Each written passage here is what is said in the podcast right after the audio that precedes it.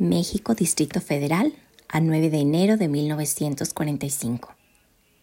Señorita Clara Aparicio. Kundarhat, número 55, Guadalajara, Jalisco. Clara, pequeña amiga mía, tengo entre las joyas de mis parientes un tío muy terco. Yo también soy muy terco, pero él me gana. Que se armó a que lo acompañara. Y la cosa fue tan de repente que no tuve tiempo sino de hacer mi envoltorio y venirme con él.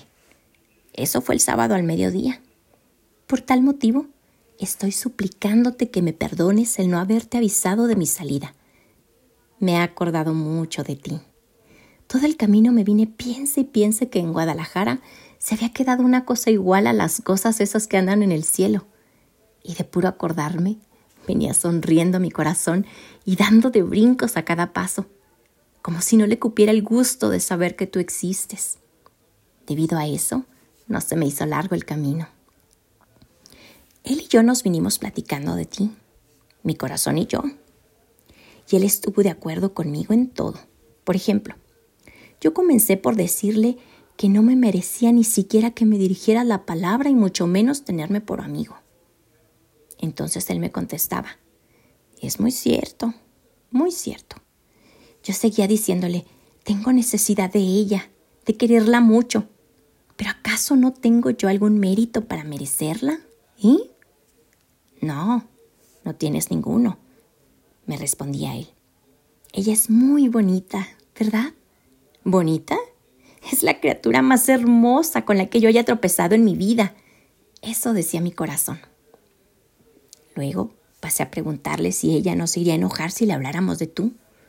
Aquí en esta cosa que casi parece carta. No, no se enojará. De ella es un corazón de muy buena gente y no se enojará. Ahora, si se enojara, pues que se enoje. Al fin y al cabo no está aquí cerca de nosotros para que nos regañe. Oye, corazón, ahora sí te equivocaste. Ella sí está aquí con nosotros. Nada más cierra los ojos y verás la figura completa de ella. Ahora está arqueando la cejita y nos está echando una mirada muy seria. Dentro de un rato se le va a salir uno de esos suspiros. Bueno, que ella acostumbra a dar a cada rato cuando no sabe qué hacer con el amor que lleva dentro. Ah, si ella se imaginara la fuerza que tiene su recuerdo y la forma como él, ese recuerdo suyo, lo tenemos aquí presente. Tal así ¿Ves que si nos quisiera un poquito? Bueno, vamos haciendo una aclaración. Vamos suponiendo que nos quiere tantito. Así, como un amor del tamaño de una semilla de amapola. Pero no, no nos quiere ni así. ¿Te acuerdas el día que nos dijo que no nos tenía confianza? Tú te pusiste a llorar un rato, ¿no? Y esto se debió a que la queremos. Aquella es la misericordia para nosotros y aunque yo me he propuesto aceptar todo lo que venga de ella, tú, en cambio, eres débil como una cáscara de ciruela y te dueles con mucha facilidad. A veces me da pena salir a defenderte porque no aguanto la cara de sentimiento que pones. Sobre todo me da pena con Clara. ¿Qué idea será de ella de tu fragilidad, de ti? Pobre corazón que la quieres tanto. Los dos te queremos mi corazón y yo somos un buen par de amigos tuyos. Esa es la verdad. Estoy escribiendo desde un restaurante. Aquí estoy en mi elemento. Son las 10 de la noche y me magulla el alma de pensar que tú algún día llegues a olvidarte de este loco muchacho. No, ahora no estoy triste. Tristeza la de antes de conocerte o cuando el mundo estaba cerrado y oscuro pero una hora en que, si no me porto mal, tal vez, algún día de estos, llegues a comprender lo encariñado que estoy contigo.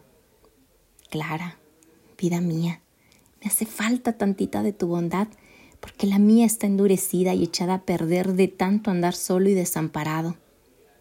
Perdóname si yo te he exigido mucho de ti, quizá demasiado, que haya querido que tu corazón palpitara fuera de tiempo, como yo hago con el mío pero yo soy un desequilibrado de amor y tú no.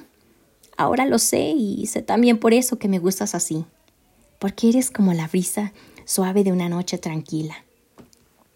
Es precisamente por esto que yo te anduve buscando y me metí en tantos trabajos para dar contigo porque sabía que, ya conociéndote, podría contarte las cosas que me dolían a mi alma y tú me darías el remedio. Clara, no sé todavía los días que me voy a estar por aquí. Ando arreglando el asunto de mi sueldo y quiero ver, de paso, si es posible dedicarme al librero allá en Guadalajara. Ya que estoy aquí, quiero aprovechar el tiempo en algo.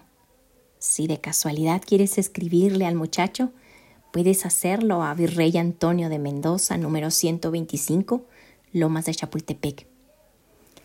Es la cosa que yo me moría de gusto de tener noticias tuyas. Aquí está haciendo de las suyas el frío. Pero yo estoy enamorado y a los enamorados no nos hace la fuerza nada. Quisiera poder contarte más cosas de esto y de aquello, pero soy muy flojo para escribir y lo hago muy mal. Ojalá se componga el tiempo y vuelva la inspiración, aunque la inspiración se quedó en Guadalajara. No sé qué poner aquí. Juan Rolfo. La verdad es que tengo prisa por mandarte esta carta y recibir tus disculpas. Por eso no lo hago más larga. Mucho te quiere.